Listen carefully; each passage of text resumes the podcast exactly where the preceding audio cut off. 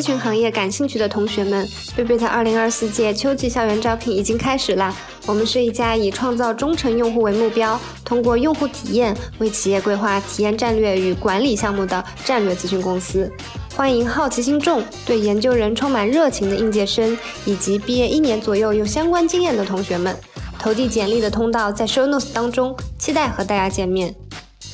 上一期我和两位实习生聊了聊他们当下的实习经历和感受。现在八月下旬，嗯，校招已经纷纷开始了，所以贝贝的也在八月十五号正式开启了今年的校园招聘。那么今天橘子请到贝贝的中的两位同事，一位实习经历非常丰富，一位在咨询行业有很多经验和自己的体会，相信能够给在人生岔路口的同学们一些小小的启发和鼓励。那么就请他们来给大家打个招呼。Hello，大家好，我是金瑶。啊，那我目前是贝比托的项目经理，然后我之前毕业于复旦大学，啊，中文系，就是会和咨询行业常见的一些专业不是很像。那我个人呢，其实是一个非常追求极致体验的人，也尽量在咨询比较繁重的 workload 里面坚持 work-life balance。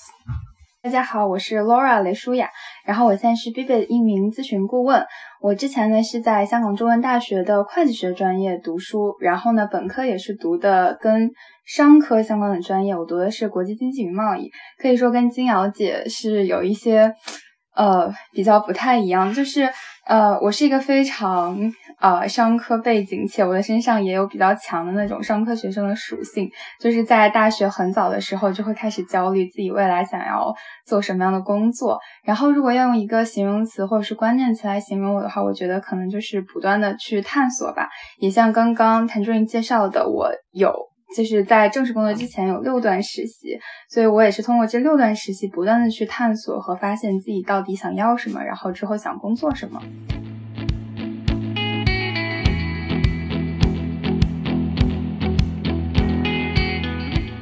前面提到的实习经历比较丰富的同事就是 Laura，所以我特别想了解。我觉得很多同学们也很想知道，就是在多段实习经历之后，你当时对校招或者说对工作公司的选择，就是是怎么考虑的？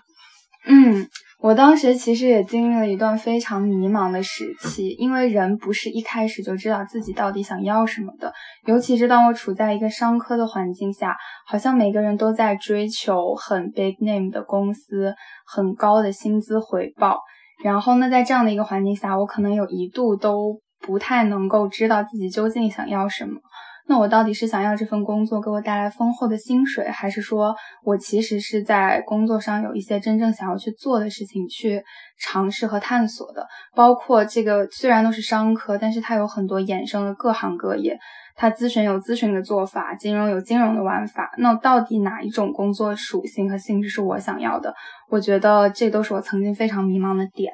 然后呢，就是通过这六段实习，然后我尝试了。金融的投行和券商也尝试了咨询，也尝试了互联网战略，也尝试了审计，然后才慢慢的找到自己就是想做偏咨询或者是偏战略的这个方向，并不是说，嗯，好像大家都在做咨询，我也想做，或者说，哎，大家都在做投行，所以我也想做，而是我是真的亲身。实践之后，就是纸上谈兵终觉浅，但是亲身实践之后，知道自己想做什么，也更加适合什么。好，那我觉得还有同学们会特别想知道，就是你怎么把实习的这些经历用在你的校招当中？就比如说，怎么提炼自己的实习经历，运用到面试中啊之类的。嗯，我觉得可能因为我这六段比较特殊，就是。我觉得我这六段就是 step by step，step by step，一步一个台阶，就是好像我这六段每一个的前一段都能为我的后一段去做一个铺垫。很神奇的是，我在面试下一段实习的时候，面试官最感兴趣的永远是我的上一段实习。嗯，然后我觉得，嗯，这是我自己的实习的一个特点吧。如果说有一些什么普遍的建议给到大家的话，就是提炼每一段实习当中。每做的事情，把它提炼成一个四个词的一个四个词的短语，然后在这四个词短语后面扩充去讲的时候，去讲你在这段实习当中主要的一些突出和亮点吧。我觉得这个是能给到大家在简历啊，或者是其他上面的一些小小的建议。你刚刚也提到实习的面试，你觉得实习面试和校招面试最不一样的地方在什么在哪里？嗯，我觉得实习面试大家更看重你是不是之前做过类似的工作，因为我们对实习生小朋友的要求，可能他是要能力要求是在一个范围内的，不会太去过多的期望我们实习生的小朋友能够。呃，能够承担非常非常多超过他能力事情之外的东西，所以说是不是之前有过相似的经历？比方说，是不是可以比较结构化的去整理会议纪要呀？或者说，能不能达到我们做 desk research 的要求啊？只要有过相关的经验就可以。但是我觉得在校招面试的时候，是更加全方位、更加多元的去考量这个 candidate 能不能够胜任这份工作。那我觉得这个胜任力，一方面体可能是体现在工作上，你是不是曾经有有过，比方说跟咨询的技能相关的一些实习。然后另外一个一方面，我觉得很重要的也是这个 candidate 他的一些思维上的东西，他是不是可以快速的 get 到我们这家公司想要的一些。Skill set，它可不可以快速成长？它是否有这个潜力？那第三点，我觉得也是一些 culture 和文化的东西。因为我曾经就是在校招的时候，有有一家公司的面试，我和那个面我的人，我们两个那个时候还是疫情视频，呃，视频面，我们两个一坐在镜头之前，我一看我就觉得完了，我和他气场不合。然后当时那个面试过程也比较的快速，然后我觉得那个那个面试官对我来说。对我可能也没有非常的满意，然后那场面试我就挂了。所以我觉得也是一个看气场的、看人、看缘分的一个事情。你觉得在校招的面试当中，比在实习面试当中这个缘分更重要？嗯，对，因为实习就是可能它是一个相对来说比较短期，然后可能比较灵活。嗯，但是呢，校招就是一个相对长期和稳定的事情，要有更多考量的方面。嗯嗯嗯，那你对这个同学们的建议就是，可能不管是他的文化呀，还是说这个岗位的要求，可能准备的都要更更全面一点。嗯，是的，是的。因为我觉得金瑶当时实习应该没有那么卷。对，听了 Laura 说的，我觉得我们那个时候就很佛系。可能我自己比较佛系吧，就是因为我身处的环境当时也是中文系这样一个环境嘛。嗯嗯，但其实同学的去向。有啊，考公务员的，然后有去互联网的，其实也有去咨询的。那当时我其实本来是想继续深造，就是可以去法国念博士，也可以去美国念博士。而且我的导师说，路已经帮你铺好了，你就往前走就行了。但是呢，后来当时我就觉得说，我个人的性格，嗯，其实并不是很适合在一个特别专精的领域越钻越深。我觉得这样会让我觉得很窒息。就是我我我慢慢在学业的过程中，我也觉得我是一个需要有很多不同的 exposure，然后并且能够让我发挥我强大的说服力和表达力的这样的一个，不管是工作也好，或者是呃学业的空间也好，我觉得这个是我需要的。所以在当时决定说是去读博还是工作的时候，我就觉得说，哎，那不如可以看看就是工作，那。呃，不同于 Laura，可能你们就是在那个金融或者是商商科这一圈里看我，因为中文系就是万金油嘛，所以能看的东西其实更广。我当时也有考虑过，呃，游戏行业、呃，影视行业、互联网，呃，然后咨询啊都有。然后，嗯，我当时的思路也跟 Laura 有点像，嗯，我就是想先从理论上排除我不喜欢的是什么。啊，先做一轮排除以后，我觉得我可能可以做的是什么？比方说像啊快销的 marketing，我是去做过暑期实习啊，然后又呃常规实习的话是在券商，然后在就是咨询类的公司，就是几呃包括人力咨询啊、管理咨询啊，其实都待过。然后我也是尝试了一圈以后，我觉得可能还是管理咨询会比较适合我，嗯。然后当时我就会来管理咨询，所以我其实实习的段数也还是蛮多的，然后铺开的领域也比较广，然后目的也是为了在比较嗯多方向的尝试中，看我自己到底喜欢什么和适合什么吧。对于咨询行业啊，就是其实还是考虑商科的学生会比较多嘛。嗯，你对文科的同学们有没有什么建议或者是鼓励，让他们去探索这种咨询行业？嗯，我其实觉得咨询行业不会说是特别看学科的，就是因为它一直是一个嗯，学科限制非常少，主要是看你个人的嗯思维能力和聪明才智吧。嗯，然后我个人的建议是一定要准备就是 case 嘛。我当时看的一本书是就是 Victor 陈的呃 Case Interview Secret，就是很。很圣经的一本书吧，对吧？Laura 应该也知道。然后它包括还有相关的音频资料啊。当时我可能上上就是出去实习，就是上班的路上和回来的路上，时间比较长，我就会听他的这个音频材料。那也可以嗯提高你在说英语口语的时候，回答 case 的时候的一些语感。对，所以这个 case interview 其实练好，它里面有各种不同的 case 的类型嘛，因为它其实面试主要是这些内容。那通常来说，它的笔试的话，其实跟 GMAT 比较像。那我之前因为准备过 GMAT，所以就也还好。嗯，其实至少在我当年那个情况下，我觉得可能现在太卷了。就是当年那个情况下，其实在专业上并不会有太多的限制。那如果一个嗯，非商科的学生想要进入到这个行业，一个是你逐步去积累相关的实习，然后你个人的准备方面，嗯，跟面试特别相关的就是 case 和 GMAT 的笔试。那跟你的知识储备比较相关的，你可能需要看一些商业的，呃，不管是公众号或者是呃一些 magazine 啊什么的都可以。嗯嗯嗯，那你觉得有没有文科生和这个商科生思维转变上需要准备的？因为我觉得咨询真的比较特别，就是可能文科更多当时来说，你你也在解决问题，但是那些问题它都非常的本质，就像哲学，他会问一些呃人生根源性的问题，语言学相关的什么此在或者是所指能指等等，然后跟哲学相关的就是。你可能会问一些呢，意义到底是什么？你人生，嗯，不断的敞开的过程中，你的意义是怎么赋予的？它就是一些很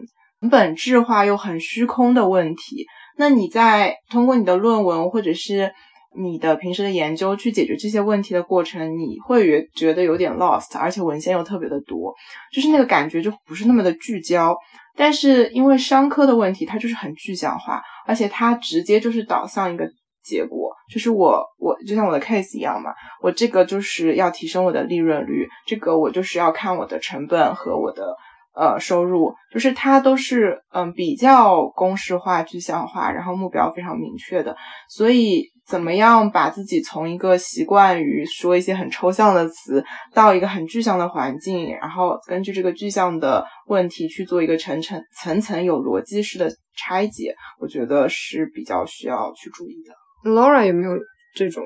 面试啊，然后准备 case interview 方面的建议？嗯，我觉得练 case 的质量比练 case 的个数要重要。嗯，就是。呃，可能大家一开始准备 case 的时候，就会可能会陷入到我只要刷啊五十个 case，我就一定能进什么什么，我只要刷一百个 case，那我就稳了。而且可能现在一些社媒，包括小红书上面，也会给人一种啊你要多刷 case，要多练你就可以的这种感觉。但是像金瑶姐刚说的，case 有很多类型嘛，就很传统的那些 sizing 啊，market entry，或者是 profitability 的问题。那我觉得就是练一个 case，然后找到这个。这一类问题当中最核心的东西是什么？然后多去问问为什么，因为我们每每每一次练完 case，它都会给你一个可以参考的一个答案。那要去想我自己为什么没有想到这样的答案？为什么他会给出这样的答案？那如果我站在一个企业的角度，我会想要听到什么答案？那什么东西对我来说是重要的？然后我觉得就是，嗯，因为现在很多 case 的材料都会给你很多的框架，给你很多 framework。我观察到可能会有一些同学就是，呃，拿了 framework 去面试，然后不管面试官问什么，我都套这个 framework。但其实，嗯，但其实既然这个 framework 已经是一个很透明的东西，那就说明这是每一个人都会知道的东西。那我们单独光说这个 framework 就不会成为自己的一个竞争力。所以我觉得核心还是要。嗯，理解面试官问的问题，然后在理解的这个基础之上，自己对这个对这个问题的看法是什么，然后 maybe 可以结合一些 framework 的东西去做自己的答案和产出。我觉得这个是比较可以让自己和其他 candidate 不太一样的地方。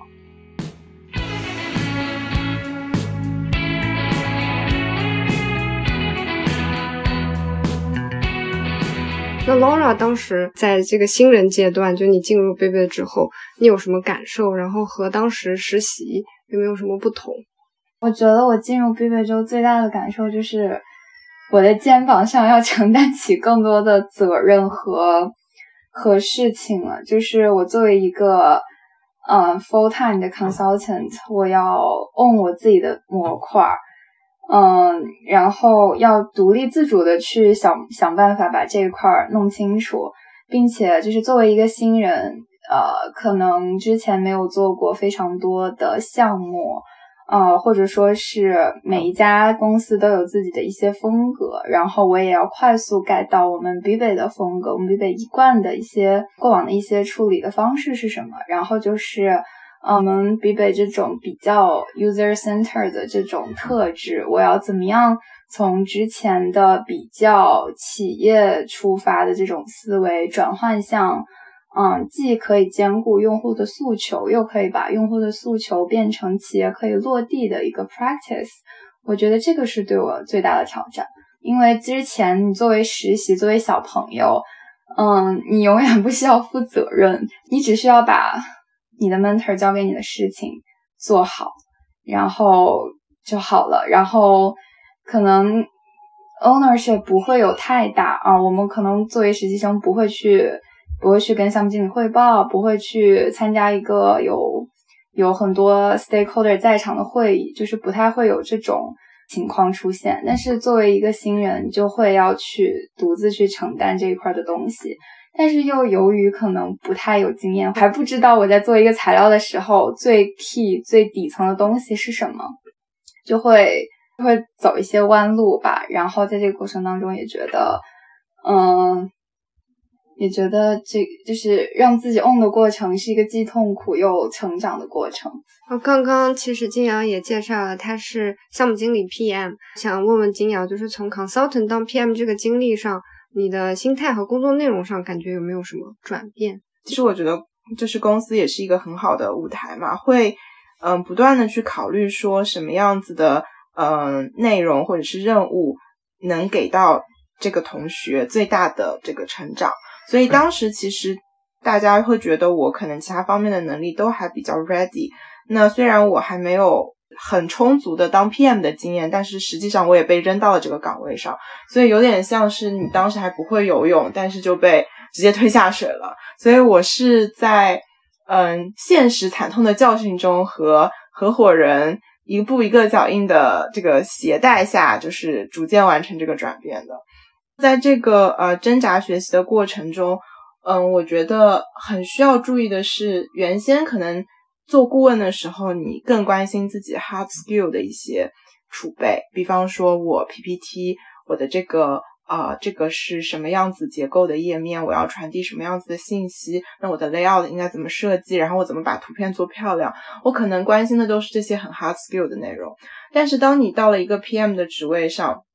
其实你是一个我觉得是四面楚歌的状态，就是你就站在这个位置上。你向外是面对客户唯一的窗口，再再说老板这一边就是合伙人这一方，那你也是跟他做一个承接的一个唯一的窗口。尤其是在异地这样的环境下面，你平时要怎么跟他及时的 update 这些信息？然后在什么样的情况下你需要他的介入，你要及时的提出来，嗯，才能 leverage 他的这个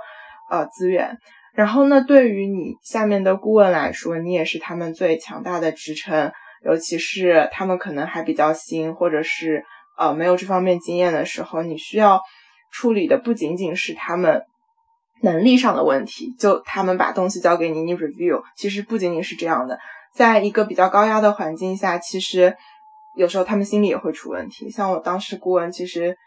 嗯，特别是合作伙伴的一些顾问，他们就在宾馆里面就狂哭。啊，然后中途就说想要退出，就这些都是可能存在，因为其实不同的项目它给到你的这个压力感是不一样的，所以就是作为一个 PM，你除了好像原先那个你能够攥在手里的一个工具箱式的 hard skill 之外，你现在要面对的就是一个很复杂的、很多方的这样的一个环境，那就是我觉得会有会有非常软多软性的内容，就是会。砸到你身上，然后一开始你会觉得好像像风雨来临一样，怎么就是什么都要管，然后好像也有一种管不过来的感觉。但是慢慢的，其实，嗯，你会了解到，就是在每一个面向上，你要抓住他们最核心的诉求，呃，然后你要管理好你自己手里的资源，然后你要不断的往前去想吧。你要做的事情全都合理的安排在那个 schedule 上面，然后你要不断的去 check 那个 schedule 有没有 step by step 按照你的想法去走。然后我觉得，嗯，自从当了 PM 以后，我就有一个职业病，就是我本来就是一个 J 人，我现在就是更 J。我做所有的事情都需要先预想，就是我要去想，如果我按这个路走下去，它未来可能有哪几种情况，就像沙盘推演一样。如果比方说有五种情况，我就要分别想这五种情况下面，万一发生，那我的处理方式是什么？就它也，它当然就是时间线是单一的，你最终只可能遇到一种。但是如果你不把前面可能发生的那些情况都想好，那你当你其中一种出现的时候，你就不会那么呃，就是 well prepared。所以说。只有当你把工作做在前面，然后预想各种情况，当当下那个时刻来临的时候，你才能够显得比较淡定和从从容啊，就会大家会觉得说啊，那啊你确实想的不错，那这样子其实就是多方对你的信任才能逐渐的累积和建立。所以我觉得就是怎么样把呃这个硬性的一些技能上的东西转变成软性的一些能力，而且这个软性能力又。呃，就是跟你对多方的这个协调处理都是相关的，我觉得这是对 PM 来说最大的一个挑战。嗯，我觉得你刚刚讲的就是非常有条理，然后嗯，包括你刚刚说这个沙盘推演，我就觉得你肯定是前期做这些准备嘛，但是一定会有那种准备之外的突发事件跳出来，这些你当时是怎么面对呢？就是在不像现在这么有经验的情况下，嗯。其实崩溃的故事就是很多啦，其实多崩崩溃几次，你就就是情绪也会比较稳定啊。我们之前有一期是讲如何稳定情绪，通过冥想的方式，对，就是这个也是一个很好的办法。那嗯，确实就是就我个人来说，我觉得做沙盘推演或者是预想，它的意义并不在于说我能够精准的还原啊六种情况啊，然后好就 A B C D E。然后呢，客户是刚好他就问出来的问题，或者是他想要知道的就是 B，然后你就说好，我就把 B 告诉你，就肯定不是这样的，就是他的问题都可能跟你预想的问题会有一些出入，然后他很可能是一个混合的情况。嗯，在我比较成熟一点的时候，当时我记得是上海封城期间，然后我们那个项目也是比较困难，然后那个客户呢，他会想要啊 drive for excellence，所以他会有很多额外的要求或者是额外的思考啊向我们提出。那当时其实我我要求顾问就是说，你做完这件事情，你一定要换位思考，因为我们做的是呃。User centered 嘛，对吧？这个就不仅仅是说我要考虑我的用户，我的客户其实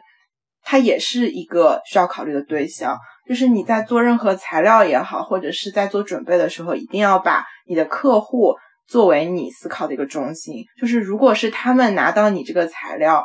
他们要使用你这个方法，或者是分析素材去做他们之后要做的一些执行计划，那他可能会遇到什么样的问题？我说，你只有把你的身份这样去做一个转换，你才能真正在他们的位置上去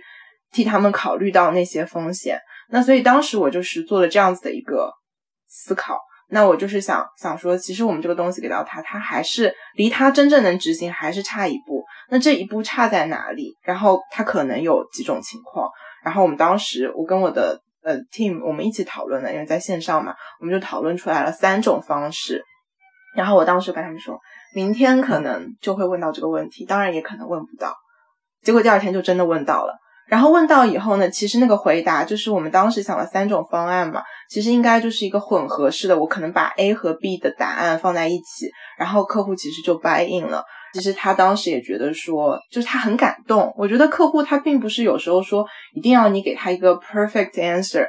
嗯，他在那个当下，他觉得说。原来你也不仅仅是完成我要叫你做的事情，你是真的有在为我的要创造更多的价值，或者是在替我思考。他会很感动，他会觉得说你当下能够给到他一个答案，或者说你说我们也想过这个问题。他就会觉得很足够了。然后更多的时候，我觉得我们做咨询本来跟客户就不是对立的一个状态，就是两个人一起共创，两方希望这个公司在这个问题上能够创造出更多的价值，能够解决掉这个问题。这样的 moment 也是很感人的。嗯，所以我觉得就是沙盘推演，它并不是要说有多精准，而是你要有这种态度，然后你真的去做了这个尝试，然后到了那个时刻，其实呃，一切就会有。能够行得通的。刚刚听到这里，作为我或者是 Laura，可能都会想问，就是觉得有什么特质是目前的 consultant 可以有意识的去培养和积累的，在成为 PM 的道路上。觉得刚刚听静瑶一番话，觉得很受教，听得都入迷。就是如果一一定要提出可能三三点以内的特质，就不是那么多的话，嗯，我先说一个，我觉得一个是有点像那种表演型人格的那种气场。就这个是真的，我觉得做 PM 是非常需要的，因为有可能你其他各方面都很好，但是最后你在 deliver 你的这个成果的时候，你你要在客呃很多很多客户面前去呃讲你的这个报告，那我觉得最重要的就是你要这是一场精彩的 show，你要让他们感受到我们这个成果的魅力。所以你要把这个东西很好的去发挥出来、表演出来，我觉得对于 PM 来说，这是他的职责所在。因为你身上凝聚着你整个团队，包括老板的智慧，下面的顾问每天加班到十一二点给你做出来这个报告，对吧？你要怎么样把这个放大到最大？那其实我以前也不是说是一个特别会做 present 的人，我觉得这个。这个因为我没有那个 Laura 商科那么训练的背景，我们可能以前讲论文就是拿出 Word 然后就开始讲啊，就是没有说我应该拿到一个 PPT 怎么去秀，怎么去呃做一个就是光芒万丈的这个演讲。其实我并没有太多的这个准备，所以在我顾问期间，我其实也比较苦恼这件事情。然后后来是呃带我的 PM 当时的陆姐。然后他就是协助我一步一步的克服这个问题。然后当我就是感觉有有一天就任督二脉打通了，然后我就觉得哇，我可以了。所以，我我觉得在那个情况下，就是你你希望做到的是，你的材料它不是那些文字，就是永远记得 PPT 只是这个观众眼睛休息的时候落在的地方。而你不希望他去阅读你的 PPT，你希望他跟随着你语言的讲述，在听一个故事，听一个让人入迷的故事。你不希望他的眼睛离开你的脸，然后呢，只是他可能有时候稍微无聊，或者说哇，你这个真好，我想看一下具体的数字，那他眼睛才会回到 PPT 上。所以说，在你。嗯，向大家展示的时候，你的任务并不是说你要把 PPT 上的每一个字或者是每一个信息念出来，而是说你对于你要讲的故事在心中已经有完全的呃这个所知，然后你通过一种表演的形式，呃一种是引人入胜的形式吧，然后把它秀出来。然后我觉得这个的话就是真的是需要练习的，你可以。嗯，大家跟带跟这个 PM，因为每个人的问题也不太一样。我当时的问题其实就是有时候在一页上我会想说很多的话，就是信息不够聚焦，然后最后会把自己说没气了，就是 会开始大喘气，就是或者是有一些人他就是看着那个 PPT，他讲话就会变得很生硬。所以每个人的问题不一样，我建议就是作为顾问的时候要主动的向 PM 去争取这些跟客户沟通的机会，然后如果。呃，有机会的话，你可以把自己的这个 present 录下来，然后回去去听，然后结合 PM 给你的这些建议，你看一下你的问题到底在哪里，然后你向你的 PM 去寻求帮助，说那如果我是针对我这样子的问题，有没有一些训练的方法，或者是呃，你去上一些表演的课程啊，或者是听一些 TED Talk 和一些脱口秀，其实我觉得都有助于帮你去实现这个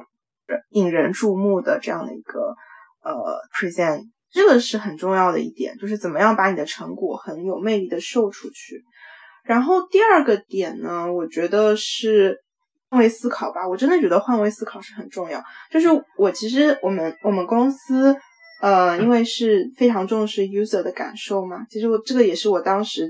呃选择进入公司的时候，我觉得很打动我的一个点。因为我觉得换位思考这件事情，绝不仅仅是说，因为我们是一家啊。这个重视用户体验的咨询顾问公司，所以说我才要看 user。我觉得这个对于一个人，就是生之为人都是很重要的。就是你作为一个个体成长在这个世界上，你被整个自然生态环境所包围，就是这个世界上有这么多的人和物种，你在你这个人体的躯壳里，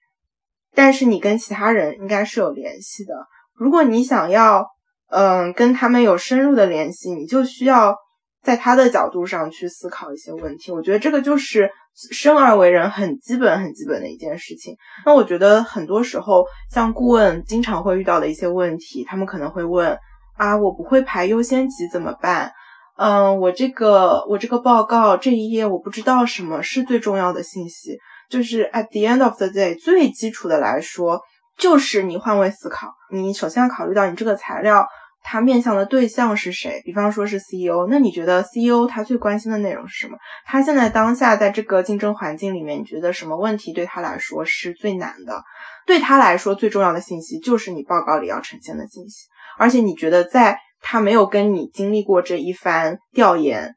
做一个 fresh eye 来看，他能不能看懂你的这个讲述？那所以怎么样子的 layout 是最能帮助他看懂的？所以我觉得，如果顾问能够有这种时时刻刻提醒自己，以对方、以你的这个听众、以你的这个对象为 center 的这样的一种特质的话，我觉得其实很多问题都迎刃而解，因为这是一个最底层的东西。我觉得这两点是比较关键的吧。我刚刚问的问题是从 consultant 到 PM，但我觉得到。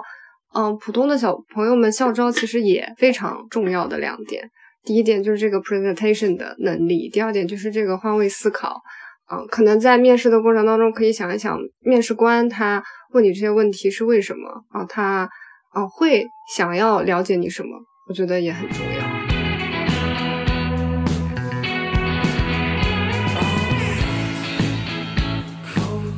好，那我们换一个轻松一点的话题吧。我想问问大家，就是工作到现在和当初选择进入贝贝队的理由相比，你觉得现在你选择贝贝队的理由是什么？那我先讲讲我当初的理由。我觉得我的我的脑洞就是比较大。其实我，嗯，我做一个决定，我觉得当然有一些理性的考量，但是有一些感性上的激发也是很重要的。我就记得当时。嗯，就是进我们公司，当然首先是通过了面试，对吧？那你也还可以选择不来嘛。然后当时我就记得我来，就是 Andy 是跟我面最后一轮，然后那天他可能要去见客户，然后他就穿了一个巨帅的那个嗯 西装和西裤，但是呢，他穿的那双袜子是一双非常风骚的花袜子，然后我就觉得这个反差就是非常的有趣。我觉得在这个公司里，虽然就是。你看，冰山的表面就是一个很严肃，然后很专业的，但是在他自己能控制的一些小位置上面，然后他就会有一些很释放自我的内容，然后这个其实是打动我的一个点吧。然后第二个是，嗯，当时我其实因为是来那个我们最后一轮不是 on site 嘛，然后就大家跟我一起去吃饭，然后当时还就是有个同事叫 Alex，然后也是后来我的第一任 PM。然后当时我们就去吃一家日料，然后那个日料店呢，就是也有点怪，就是它是一个日料的桌子，然后那个有寿司师傅在上面做寿司，然后呢，它的左边就是有一台电视，然后那台电视就是在放一个很奇怪的内容，就是他一直在拍主持人和嘉宾的脚，然后那两个人就是一直在走，就是也不知道那个。视频里到底在讲什么？然后我们就是一直在那里吃日料，然后就看那个视频，然后就觉得好奇怪，好奇怪。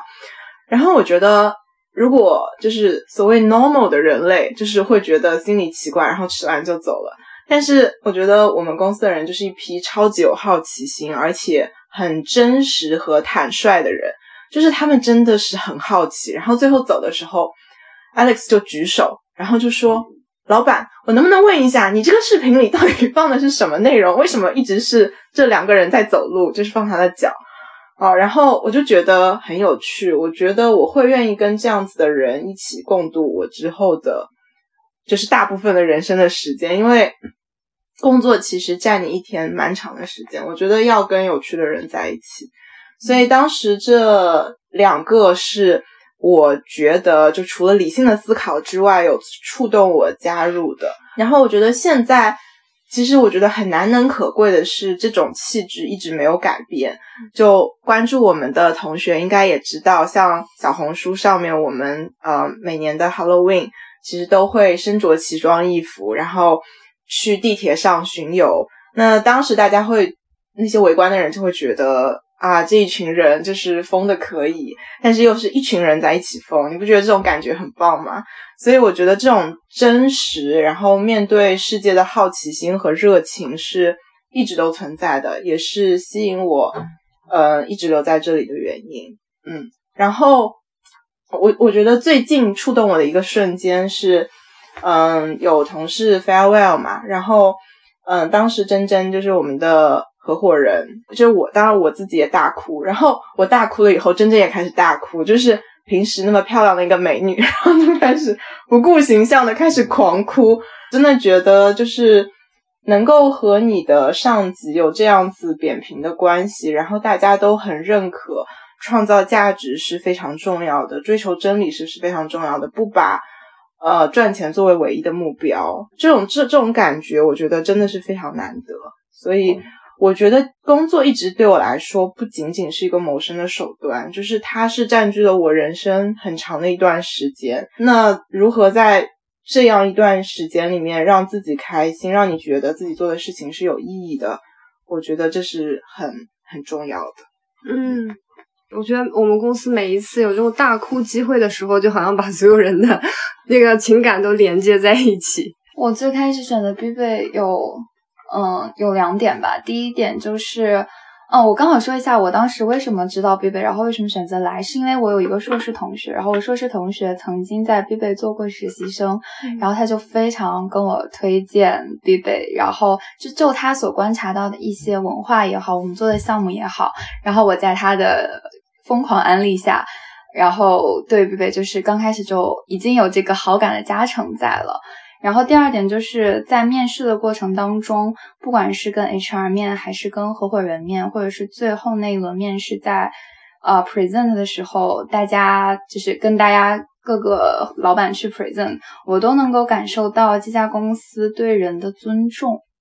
嗯，就是呃，因为有有过一些实习经历，然后也在校招的时候也也也面试过很多其他家，就会觉得这是一个比较珍贵的。这是一个比较珍贵的特质吧，嗯，能在这里感受到尊重，然后这个是我最开始就是为什么想来 B 贝的一个原因。然后我觉得我从最开始到现在对 B 贝一个期待，或者说就期望我能够在 B 贝收获什么，我觉得还是没有变。一个是成长性，一个是可以让我满足对这个世界的好奇心。那成长性，我觉得就虽然这。过去的这些时间有过很多很崩溃、很 tough 的时刻，但是可能这也恰恰印证了我我身上可能是有很多点是有提升的空间的，就不是说只只是人生其实一帆风顺的才叫好，就是我是能够感受到我可能在思维方面啊，或者说是在逻辑方面啊，还是有一些需要可以提升的地方的，这是第一点。然后第二点就是我觉得有一些 exposure 是非常好的。嗯，我们比方说，我上一个项目就有很多次的交流和沟通，就是团队开会都是跟老板一起开。然后你能够看到，在这样的一个问题下，我作为一个 consultant，我可能会一开始会觉得手足无措，然后会觉得这么大的一个难题，我要怎么样去解决？然后，然后跟大家一起讨论之后，你会看到项目经理如何看待这件事情，然后老板们会有一个怎样的一个新想法，就是会了解到。嗯，不同位置的人对同一件事情会有怎么样不同的看法？我觉得这个体验和经历还蛮独特的。嗯，然后第三点就是，嗯，这是一个非常好的 learn by doing 的机会。就是上上周的时候，有因为项目的需要去学了一点点的 RWA 的那个代码的语言。嗯，然后这是第一个，我觉得有成长性。第二个，我觉得可以满足我的好奇心，就是我们的每一个项目和每个项目都不一样，就是项目要解决的问题不一样，然后你的行业也不一样。然后虽然我们都是 direct to customer 的行业比较多，但是这个里面也会细分很多不同的行业，然后你就会在做项目的过程当中了解到这个行业的一些特点，了解到这个行业啊用户的一些痛点，或者说是整个竞争上的哪些趋势。我觉得这个是嗯很好的一点，对我来说就是让我。觉得每天就是活的会很有劲，就是因为你不断的，你一直都在不断的去接受和吸纳一些新的事情，就嗯，我觉得是很好的。嗯，那现在如果要对当年正在校招的自己说一句话，你会说什么？这个呢，我是真的发自内心的想对我当年的自己，可能也是对现在很多校招的。小朋友们说要坚定一些，然后对外界的在意要少一些，然后专注在自己想要做的事情上。就是尤其我觉得人他是一个社会的动物，你在做任何一件事情的时候，免不了会有一些周围人对你的评价，或者说是。啊，站在他们的位置，他们觉得你这个选择怎么样啊？我说的就是个个人选择方面啊，就可能你的朋友啊、你的伴侣啊、你的亲戚朋友、家人啊，都会告诉你，哎呀，我建议你不要这么做。但是我觉得在这种很多外界这种纷纷扰扰的这个环境当下，还是要。坚定的去做自己真正想要做的事情，我觉得这样子是一个让自己快乐且能够长久的做好一件事情的的根本。嗯，就是不要活在别人的期待里，去坚定做自己的事情，然后也要相信自己是能把这件事情做好的。嗯，我觉得这个是非常需要给现在小朋友们的建议，因为上一期 聊了实习，就觉得现在的小朋友们都太焦虑了，因为确实很多选择。然后，然后也变得更卷，对，所以他们有更多的焦虑，要比可能我们大几岁的人来说，所以他们会听到更多的声音。然后面对校招的话，感觉嗯，需要坚定的这种也也更多，嗯。因为就是之前在给这个项目，大概一两个月前，在给我现在这个项目招实习生的时候，我就会面小朋友，我就会问他们为什么想来做咨询。但是我发现十个人当中，可能有八个人都不清楚自己为什么想来做咨询，可能只是觉得好像哎，好像身边的朋友在做，或者是嗯自己的，或者是觉得咨咨询听起来是一个比较体面的，比较。比较怎么样的一个工作，所以就来了。但是其实自己都没想清楚自己为啥来，自己到底是想要什么样的工作？因为我觉得咨询它里面也挺细分很多种，比方说像我们公司可能就是偏用户导向，可能还有一些就是比较 strategy 导向的，可能还会有一些其他的，包括像什么风险咨询啊、财务咨询，虽然都叫咨询，但是我们面对的议题和解决的问题。都是非常不一样，然后可能需要的能力侧重点也不一样，所以就是可能建议大家在来做咨询之前，先去把这些去做一个了解，看看是不是自己真正想做的。嗯，我觉得这一点比较重要。然后就是这样也可以大幅度提高自己面试成功的概率。嗯，如果面对一个小朋友，他很清楚的知道自己为什么要来做咨询，为什么要来这家公司，就是我们面试很传统的三 why 嘛，为什么是这个行业，为什么是个公司，为什么是你？那这些情这些问题，我觉得如果都想明白之后，不仅仅是自己的人生任督二脉打通了，然后你在面试的时候，面试官也会觉得你想的很清楚，啊，就会概率会更高一点。嗯，但是你在面实习生的时候就问这个，会不会对人家来说压力太大了？是不是太苛刻了？你前面自己说实习生不需要 ownership 那么多，然后你又问人家为什么要选择咨询行业，为什么要来我们公司面试？嗯，就是他可能 maybe 他告诉我他想要对他的嗯职业发展生涯有一个探索，我觉得这个也是一个很好的选择。就是我为什么要问这样的一个问题呢？嗯，就是我是觉得我有一个 assumption 是，如果这个人他可能都不清楚自己为什么要来做这件事情，他是很难把这件事情做好的。嗯嗯。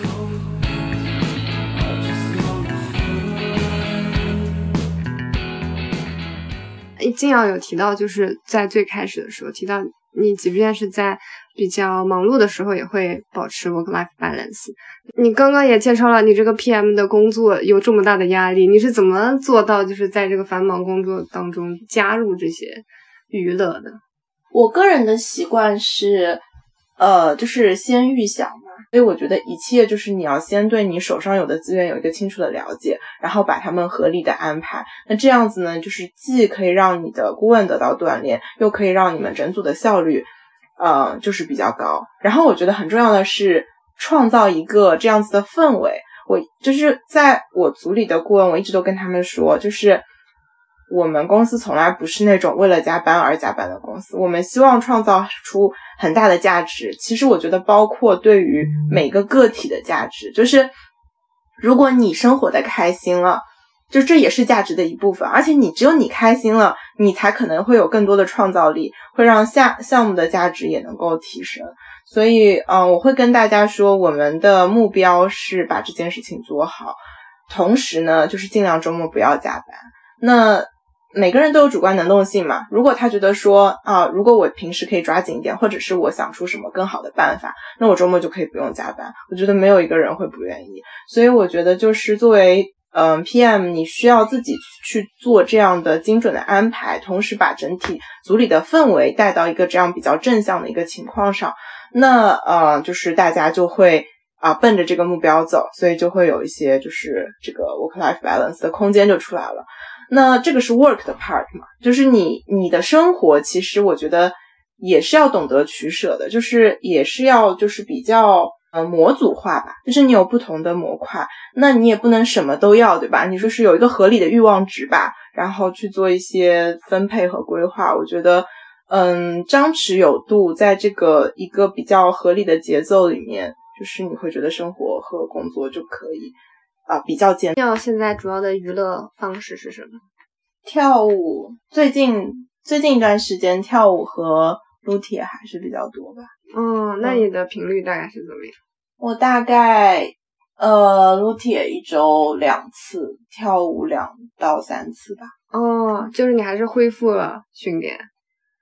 对，就是在恢复训练中，就没有像以前频率那么高。我觉得这个放松就是以嗯，首先就是要找到自己的兴趣所在。然后你找到这个兴趣所在之后，你做你喜欢做的事情是可以正向促进你更好的工作的。嗯，因为我之前是一个不太知道自己到底我的兴趣是啥，我的人生仿佛就是实习，呃，考试、实习、找工作，所以我也是花了比较长的时间才找到可能自己。喜欢什么东西？比较开心的就是我，就是最近一年发现了我很喜欢练普拉提。嗯，